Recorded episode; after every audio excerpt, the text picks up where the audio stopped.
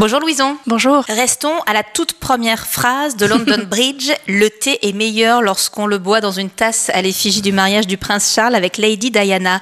D'où vient cette déclaration et surtout d'où vient cet amour que vous semblez avoir pour la famille royale britannique? Et pour les tasses aussi. Oui. Et pour les boissons chaudes, accessoirement. Et puis tout l'art de, la, l'art de la table en général. Il y a quelque chose chez les Anglais qui est à la fois euh, très kitsch et à la fois très ancré dans le passé. Donc c'est comme ça quelque chose d'assez mystérieux pour les, Français qui vivent en, en République depuis longtemps. C'est l'attachement aux choses qui ne bougent pas et au mauvais goût assumé, mais qui en devient, à force de rester du mauvais goût, bah, il devient euh, quelque chose d'appréciable, quelque chose de tellement assumé en fait que c'est drôle et que c'est un- des petits bonbons comme ça euh, dans, dans Oui, une- comme un doudou.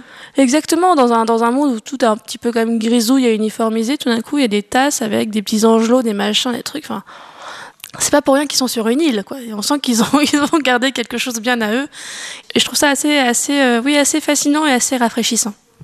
Alors au cœur de ce roman, c'est pas Lady Di ou euh, le roi Charles désormais, mais bien la reine Elisabeth, ou plutôt votre version de la reine Elisabeth, euh, qui, sans éventer le suspense, se fait la malle après le, le décès du prince Philippe. Euh, vous pensez que c'est le rêve ultime, ça, d'une tête couronnée, échapper au protocole, à son statut pour manger des coquillettes et boire du gin? Déjà, je pense que manger des coquillettes et boire du gin, c'est un rêve ultime en général. Ouais. Mais euh, je pense que toute personne, alors que ce soit une reine ou une, une star de cinéma ou la chanson, le rêve quand on est devenu euh, célèbre, c'est de retourner en arrière dans le côté anonyme. Et je sais que je me souviens que Marilyn Monroe, par exemple, euh, un sujet que je maîtrise aussi, elle mettait juste une perruque brune et on la reconnaissait plus du tout. Donc il y a euh, cette espèce de, petite farce à l'existence en pouvoir passer de l'autre côté où on était, donc du côté de l'anonyme et du côté de la liberté aussi, parce que c'est être connu, ça fait rêver tout le monde, mais quand on y repense, on peut pas sortir son chien, donc c'est quand même pas une vie très enviable. Et c'est vrai que de l'avoir imaginé euh, se déguisant un tout petit peu, mais finalement pas tellement, parce qu'une fois qu'elle est plus dans son, dans son rôle, je pense que c'est une, une petite dame âgée euh, comme une autre petite dame âgée et qu'elle peut passer très inaperçue.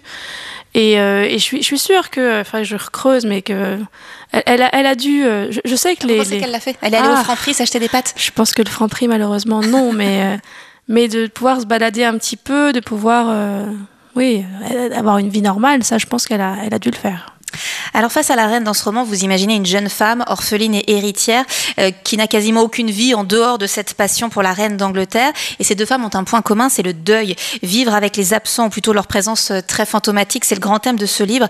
Pourquoi euh, l'aborder? Pourquoi ce, ce choix de sujet euh, douloureux? Bah, je pense que, aussi douloureux qu'il soit, ça reste un très bon sujet d'écriture, parce qu'on a tous des fantômes, et plus le temps passe dans nos existences, plus les fantômes euh, sont autour de nous, et plus la perspective des fantômes aussi sont autour de nous. Euh, moi, je sais que j'ai encore ma grand-mère, et c'est un peu ça aussi qui m'a peut-être donné envie d'écrire euh, ce livre, et qui, s'est un peu fusionné avec la reine. Ma grand-mère, elle elle a eu 102 ans il y a quelques jours. Incroyable. Donc ça reste euh, un peu énigmatique presque de connaître quelqu'un de si vieux et de conna- connaître... Moi quand j'avais 13 ans, je pensais qu'à 20 ans j'aurais plus de grand-mère. Bon, bah, j'en ai 38, j'ai toujours ma grand-mère qui vit seule, qui... Enfin... Mais c'est vrai que euh, je, la, vois, elle, elle a de plus en plus de fantômes parce que autour d'elle, forcément, tous ceux et celles qu'elle connaissait s'éteignent à des âges tout à fait honorables, mais euh, s'éteignent quand même. Là, en, trois, en, une année, elle a perdu trois très proches.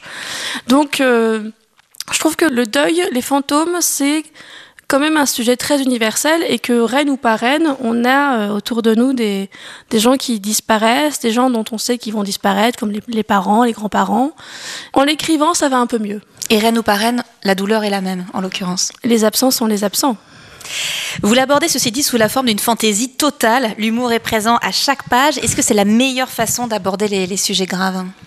Je, je pense qu'il faut, euh, quoi qu'on vive, réussir à trouver le petit moment de, de rire. Et ça, j'ai l'impression que ça appartient euh, dans, un, ADN ou quelque chose comme ça à ce que j'ai de la culture juive, parce que donc euh, cette fameuse grand-mère euh, est juive, d'une famille de côté de sa mère qui était juive et qui en plus vécu la guerre, donc avec des choses absolument innommables. Mais je me souviens qu'elle me dit, me, dit toujours que même dans des circonstances franchement dramatiques, elle trouvait le rire.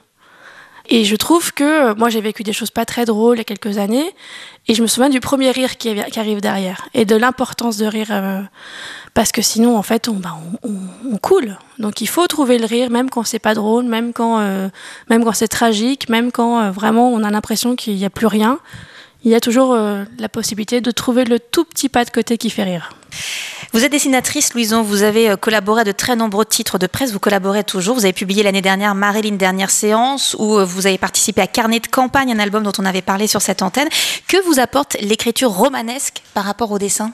C'est vrai que c'est pas, c'est venu en plus tellement en deux temps. J'ai d'abord totalement fait que du dessin et je ne m'imaginais pas écrire du tout, même si la bande dessinée est déjà une forme d'écriture, bien sûr, parce que j'ai commencé par du récit, donc c'est plus simple, et après on perd des choses plus euh, plus euh, inventé, et puis re du récit avec une campagne, mais ça c'était une écriture assise, c'était autre chose. Le, le romanesque et l'écriture qui n'a plus besoin du dessin pour exister vient justement après un, épisode très, très douloureux d'un amoureux qui meurt, et où tout d'un coup je me suis dit, on vient de m'arracher quelque chose euh, qui va, va, falloir vraiment beaucoup de temps pour s'en remettre. Donc il faut que je gagne quelque chose tout de suite. Il faut que j'ose quelque chose tout de suite. Et je me rappelle que le premier soir après donc cet épisode vraiment euh, vraiment pénible, mon père m'a dit écris, prends un journal, enfin, un cahier, fais-toi un journal, tu le reliras jamais, on s'en fout, mais tu écris. Et j'ai écrit tous les soirs pendant trois mois. J'ai jamais relu ce journal, mais est venue comme ça cette libération aussi, cette autorisation quelque part de on n'a plus besoin d'être drôle tout le temps. On peut l'être à certaines pages, mais on peut être triste aussi. Et on n'a plus besoin du dessin pour euh, raconter quelque chose. Vous avez eu pour sujet Marilyn Monroe, François Hollande, aujourd'hui la reine d'Angleterre, entre autres. Est-ce qu'il y a un point commun entre tous ces personnages et surtout, qu'est-ce que ça dit de vous, ces choix-là?